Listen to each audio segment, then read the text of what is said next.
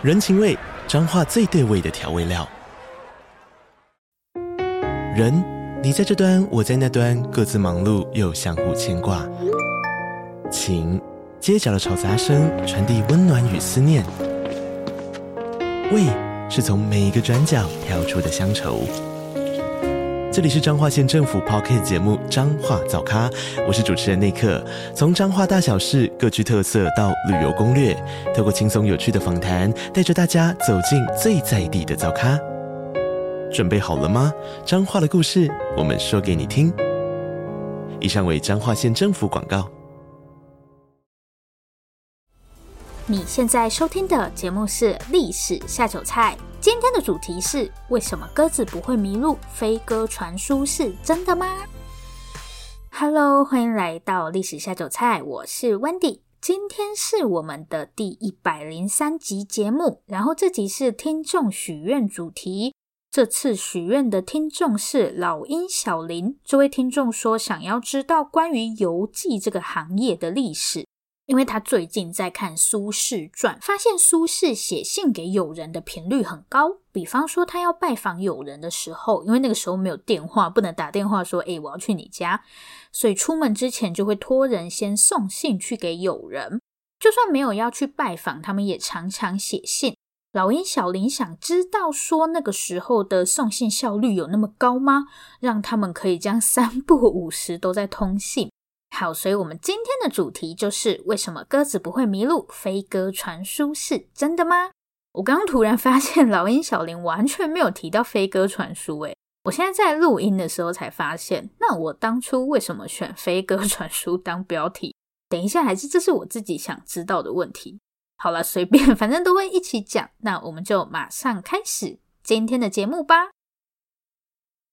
对现代人来说，寄信就是一件很稀松平常的事情。可是现代人应该是不太寄信的，但是我们常常在用网购。我自己几乎每个月都会网购一次。反正现在什么都可以在网络上买到，不管是寄信还是网购，在今天都是很普通的一件事。不过呢，如果是在四千年前，寄信可是超级 VVIP 才可以享受的服务哦。老实说，以前的人其实不太需要寄信。一来，大家可以移动的距离有限，你也不会想联络一个千里之外你根本不认识的人；二来是会写信的人真的很少很少，大家都是文盲，也没办法写信。那这个时候，到底谁会需要写信呢？答案就是统治者们，像是王跟贵族这些超级 VIP。四千年前的中国大概是商朝，课本都会说他们很迷信、爱占卜什么的。他们会在动物的骨头上面刻甲骨文，万一今天卜到什么惊天动地的大消息，比方说商王今天会拉肚子，当庄马上通知商王。好了，应该不会有这种消息，谁会没事去占卜商王今天有没有拉肚子？诶，但是真的有人去卜过商王最近有没有觉得骨头哪里很痛？这个人是不是对商王做了什么？怎么在问这种东西？好，现在我们先把商王的健康状况摆一边，那不是我们今天的重点。重点是这些 VVIP 到底靠什么来传递书信呢？答案就是人，对，他们也没有什么多高明的方法，就是靠人来传递消息。商王随时随地都会带着类似信使一样的人，有需要的时候，商王就会派他去送信。进入周朝后，周天子觉得这种光靠信使的方式有点没效率，能送的距离也很有限。于是呢，在周朝第一次出现了类似今天邮局的地方。严格来说，它更像是饭店，是专门让这些信使休息的地方。除了商朝就出现的信使，周朝也开始用马车送信。马可以跑的距离一定比人远，所以在周朝就开始用马车来送信。大家不要想说商朝人真笨，怎么没有早点想到用马车来送信？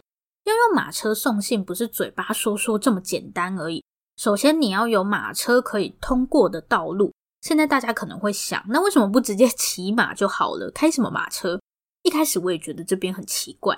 以前的信件应该也没有多少，干嘛不骑马就好？马车不是很麻烦吗？大家还记不记得，我们刚刚有说，在这个时候，几乎只有贵族阶级才需要寄信。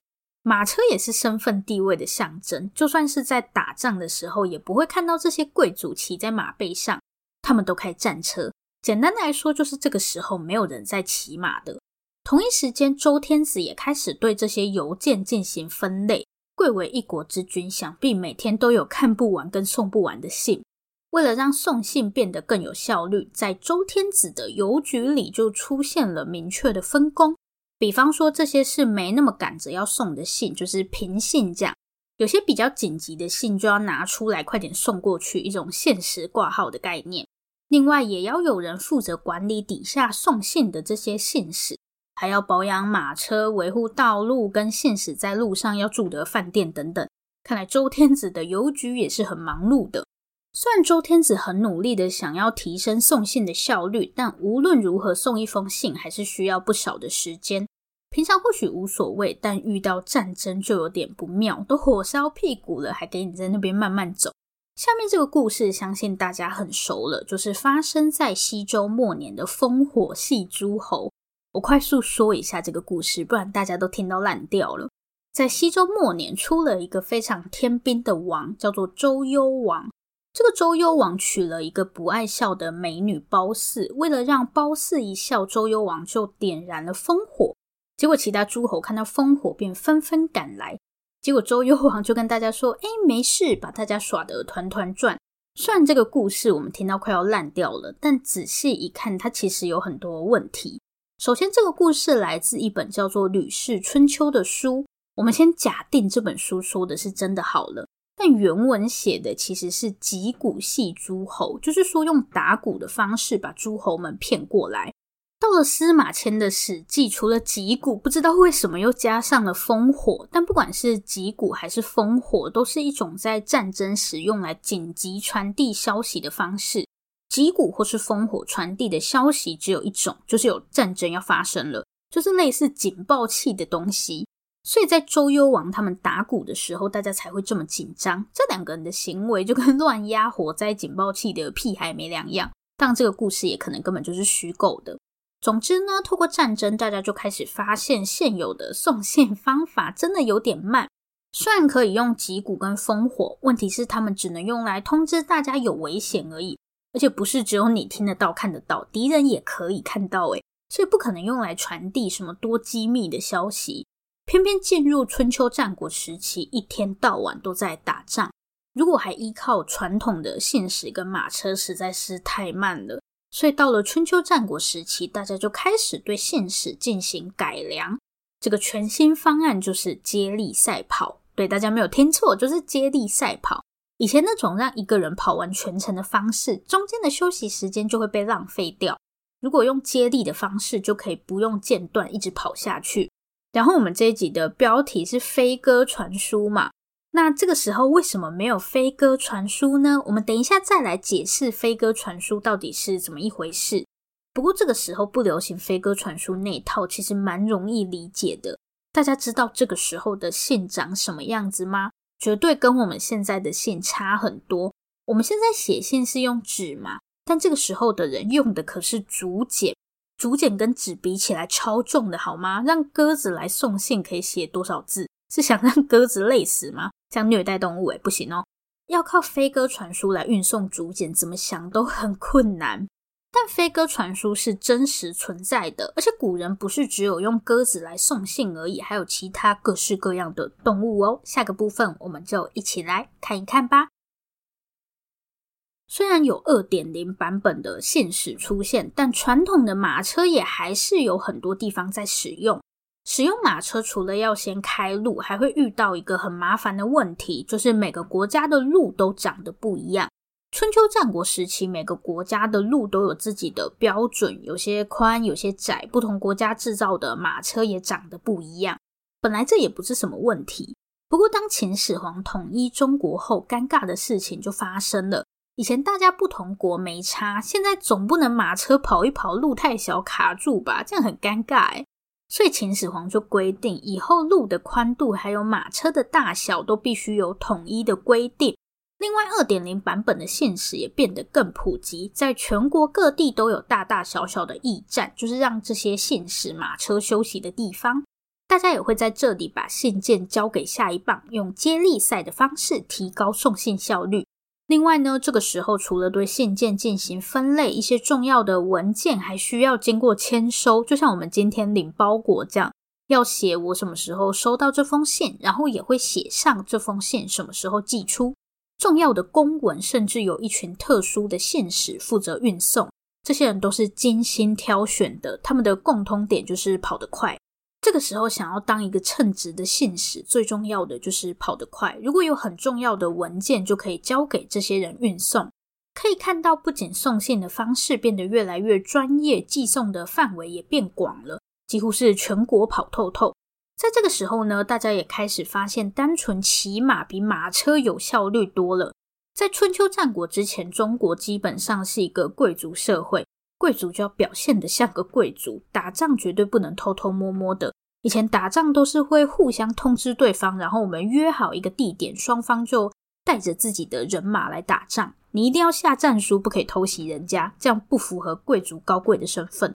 双方将领上战场的时候，一定是开着超气派的马车指挥。虽然我不一定会打赢，但至少在排场上不能输。那个马车一定是又大又漂亮的。另外，因为是大家约好嘛，所以一般大家都在平地打，谁会没事约一个地形超陡峭的地方战斗？又不是山羊，垂直的山壁我也照样来去自如。不过到了春秋战国时期，这些贵族的操守就全部进了垃圾桶，毕竟他们连周天子都没有放在眼里了，只要可以赢，谁还管这么多？当时的中国人就跟其他民族学了一招，骑马。春秋战国时期，这些国家都没在跟你讲什么贵族的礼仪，想打你就打你，随时都可以，不用另外再约了。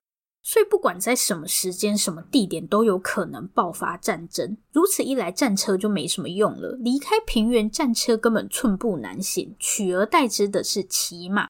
战场上的革新也影响了人们的送信方式，骑马送信开始快速普及。毕竟骑马的机动性更高，可以去的地方也更多。好，我们上面讲了那么一大串，其实都是在讲公文怎么送。因为可以享受送信服务的都是贵族啊、官员这些人。那如果不是这种公务上的信怎么办？比方说古装剧里面最常见的家书。官员的话其实很简单，公文怎么寄，你的家书就怎么寄，反正没人会检查，你就偷偷寄就好了，大家也不会管你寄什么。那如果普通的百姓怎么办？是不是我跑到外面就没有办法写信回家了？比较可行的办法是托人带回去，比方说请商人什么的帮你带回去。这些被拜托的人到了当地，就会用最土法炼钢的方式去找收信人，就到处问人这样。但通常你会拜托他帮忙，就代表这个人对你要寄信的这个地方应该蛮熟的，或是本来就是同乡，不然托一个不熟的人帮忙也蛮奇怪的。所以在以前要写一封信成本真的很高，如果你不识字的话，还要先找人家写，写好寄出去，也要有识字的人帮忙读。所以家书其实是非常珍贵的东西，普通百姓还是比较少这样寄信。不过有需求就会有供给，因为传统中国的邮务系统一直都是政府官员们在使用的，普通人要寄信还要托别人带也很麻烦，所以在传统中国的客栈，就是饭店呢。就出现了一种特殊服务，这个特殊服务就是送信。因为通常会有寄信需求的人都是在外面跑来跑去的，可能做生意或是干嘛的，所以客栈就开始慢慢出现替客人送信的服务。到了唐朝之后，送信的方式变得更多元了，尤其是唐朝人特别喜欢用动物来送信。下面就来看看唐朝人的动物邮差。除了马，这个时候也出现了大家最好奇的飞鸽传书。其实飞鸽传书是非常有可能的。有一阵子我对赛鸽很有兴趣，找了很多资料来看。台湾不是有很多人养赛鸽吗？一开始我就想说，赛鸽到底是在比什么东西？跑那么远，鸽子不会不见吗？后来一查才知道，鸽子有强大的归巢本能，就是它会认路回家的意思。但也不是你丢着它就可以自己回家，要经过长时间的训练。鸽子还是需要熟悉路线的，你要先从短距离训练起，然后再慢慢把距离变长。所以不是随便找一只鸽子就可以拿来当赛鸽或是送信。飞鸽传书其实就是利用鸽子的归巢本能来送信，但意思是你只能记一个地方 而已，就是那只鸽子的家，等于他已经输入好目的地了。你不能在家里，然后跟鸽子说：“要帮我去哪里哪里。”这样是不会成功的。古装剧里面的飞鸽传书都很神奇，有没有？你还可以跟他说：“帮我把信送给谁谁谁。”最好啦，鸽子又听不懂人话，他只能把信带回家，不能指定要送去哪里。如果这么厉害的话，现在继续用鸽子就好啦。除了马跟鸽子，唐朝人的动物邮差还有骆驼。其实骆驼本来就常常被用在运输上。鄂图曼帝国的苏莱曼大帝去包围维也纳的时候，就带了一堆骆驼去。但是用骆驼主要不是为了送信，是骆驼可以背重物，所以会用到骆驼。通常不是要往中亚那一带去，就是有比较重的东西要运。另外，在唐朝这个时候，透过水运来寄信也蛮方便的。因为隋朝新建了很多条运河，在整个帝国境内建立起一个完整的航运网络，所以水运也是不错的选择。那相信大家都有发现，到了唐朝这个时候，不只是送信、运送货物、商品的需求也开始快速增加，同时呢，人群的移动也变得越来越频繁。如此一来，寄信的人就增加了，也不只局限于官员，像是商人啊、考科举的学生都会写信回家。原本游走在灰色地带的私人邮寄服务，也在宋朝正式合法化。那我们就直接进入最后一个部分吧。前面有说过，官员们会偷偷用国家的邮务系统来寄自己的家书，虽然这是很常见的事情，但它其实不是合法的。大家对这件事情都是睁一只眼闭一只眼这样。不过到了宋朝，用国家的邮务系统来送家书，就变成官员们的福利了，随便大家寄，爱寄多少寄多少，超开心的。所以宋朝士大夫就写了一大堆信，反正寄又不麻烦。像是欧阳修，还有前面听众提到的苏轼，都曾经用过这种方式寄信哦。而且本来规定你要寄私人的东西，只能用最慢的方式寄，后来大家都 偷偷用限时挂号、快马加鞭寄出去。难怪很多研究都在做宋朝士人的关系网络，因为材料超多的。以前不好记，大家就不会疯狂写信，但可以随便记，大家就拼命写，然后国文课本要背的东西就越来越多。原来问题是出在寄信免运费，而且还很方便，大家就疯狂的写，除了写信也写词，跟我的士人朋友分享我最近又有什么大作了，这样。大家现在看到免运都很开心，不用运费就一直买，就是免运害我们的国文课本越变越厚了，然后荷包也越来越薄。我是说网购的部分。没想到宋朝皇帝体恤官员们给的福利，居然苦了一千年后的学生。在宋朝之后呢，就来到了元朝。我觉得元朝在历史课本里也是存在感很低，感觉就只有说他把人民分等级，什么蒙古人、色目人这样。不过在送信这件事情的历史上，元朝其实是一个蛮重要的朝代。我们都知道元朝是大蒙古帝国的一部分，就是那个人类历史上版图最大的国家，在领土相邻的情况下。但在幅员如此辽阔的情况下，元朝的统治者到底要怎么在帝国里传递消息？所以，怎么送信、送消息就变得非常重要。蒙古帝国在这件事情上也耗费了很多心血。其实，过去中国的邮务系统就蛮完整的，不然那些宋朝士大夫怎么有办法整天寄过来又寄过去？蒙古帝国的贡献是，他把整套制度一路推广到欧洲去。因为蒙古帝国的版图已经到欧洲去了，所以你想寄信到欧洲去也是可以的。为了把消息传递到远方，蒙古人在帝国境内开辟了许多道路，就像血管跟神经那样，透过这些道路，统治者得以控制整个帝国。这些道路也让中国跟周边国家的往来越来越多，因为有路就可以跑来跑去了嘛。所以不要再说蒙古人野蛮人了，这些路超好用的，不只可以送信，还可以载货。诶，明太祖朱元璋虽然很讨厌蒙古人，但蒙古人留下的驿站，就是在路上让邮差信使们休息的地方，可是帮了他大忙。有了这么完整的交通网络，就不用担心边疆的问题了。皇帝的权力也因此变得越来越大。等于皇帝的手可以伸到很远的地方去。虽然蒙古人盖了很多驿站，但是到元朝末年的时候，这些驿站几乎都被私人把持。本来这些都是政府用来传递消息的管道，但这么好用的东西，谁不想要？趁着元朝衰弱，很多人就开始偷鸡摸狗，用国家的驿站来运自己的东西。朱元璋一当上皇帝，就发现了这个问题，所以就打算要来好好整顿一下。而且明朝本身是一个商业发达的朝代，意味着货物的流通相当频繁，很多人就会偷偷使用国家的资源来运送货物。简单来说，就是不想付运费啦。但老实说，敢做这种事的一定不是普通人。普通人怎么有办法这样走后门？这些想要偷走后门的人里面，就有朱元璋的女婿，就是驸马爷。没错，都驸马爷了，还要省运费，但谁会嫌钱多呢？朱元璋的第十二个女儿永嘉公主，嫁给了一个叫做郭正的男人。这个驸马爷郭正有一次去辽东，就是靠近朝鲜那一带，他觉得当地的榛果很好吃，就买了一大堆。结果买了就发现啊，完蛋，拿不回去。于是驸马爷灵机一动，跑到附近的驿站去，说帮我送这个东西。那谁敢拒绝驸马爷？结果这件事后来就被朱元璋知道了。皇帝知道后非常生气，把郭正臭骂了一顿，然后叫他把运费给补上。没想到驸马爷这么贪小便宜。这个人你可以说他贪小便宜啦，后面另一个人的问题就比较大了。主角一样是朱元璋的女婿，朱元璋帮女儿们选老公的时候，可不可以用点心，不要都选到一些拐瓜裂枣？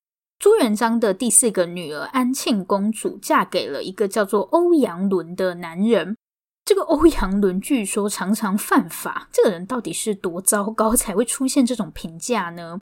那我们的欧阳驸马做了什么好事呢？在明朝，茶叶是由政府专卖的，这个主要是指茶叶的出口贸易，所以只有政府可以把茶叶卖到国外去。结果欧阳驸马到边境出差时，就发现这个茶叶出口的生意很好赚呢。见钱眼开的他，就开始知法犯法，做起了茶叶走私的生意。他要走私茶叶就算了，他还用国家的驿站来运，连运费都不要出，超小气。虽然碍于他是驸马爷，底下的官员们都不敢说什么，他就在边疆胡搞瞎搞，但纸终究包不住火。东窗事发后，这个不是赔运费那么简单而已，运费根本不是重点，重点是他走私，所以朱元璋就直接处死了他，让驸马爷重新投胎去了。所以可以看到，这个时候驿站不只是用来送信而已，运送货物也是很重要的业务。此后，传统中国的邮务系统就一直维持着差不多的模式，就是用驿站，然后靠人力跟马匹来接力赛跑。直到西元一八九六年，在光绪皇帝的批准下，大清邮政官局开办。当时中国参考西方，重新对邮务系统进行改革。不过，我觉得其实还是大同小异，因为中国本来的模式就不差，主要是把私人信件也南瓜进来。以前政府是没在管私人信件的，同时也引进了邮票，跟我们现在熟悉的邮局实际上是蛮接近了。好的，那以上就是今天的节目内容。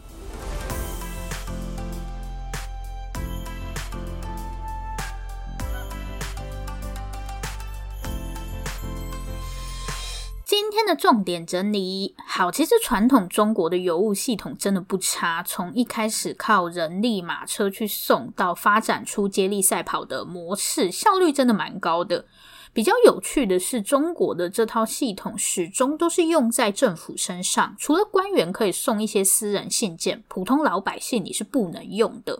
代表中国政府始终把这套系统看成是控制帝国的手段，他不会想说要把这套系统用在商业活动上什么的，政府自己专卖的不算。我是说，他不会想要促进经济发展什么的，因为那不是当时的统治者关心的事情。好，这里是历史下酒菜，我是 Wendy。如果喜欢我们的节目，欢迎订阅我们。最后，最后，如果你收听完本集节目，有任何的想法，希望与我们交流，或是有任何的建议心得，都可以留下你的评论，不要害羞，大方的留下评论。如果你真的真的很害羞，那就订阅我们吧。这里是历史下酒菜，我们下次见，拜拜。